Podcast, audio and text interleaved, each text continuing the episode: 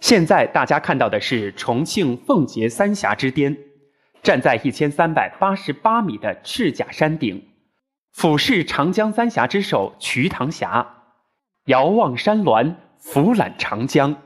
两岸青山依旧，江水连绵不绝，让人心旷神怡，豪情满怀。巍巍夔门，浩瀚长江，三峡之美。由此开始，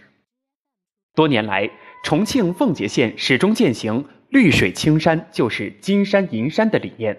大力发展生态旅游产业，全县森林覆盖率已达百分之六十二点三零，以山为形，以水调色，一幅山水旅游经济画卷已经形成。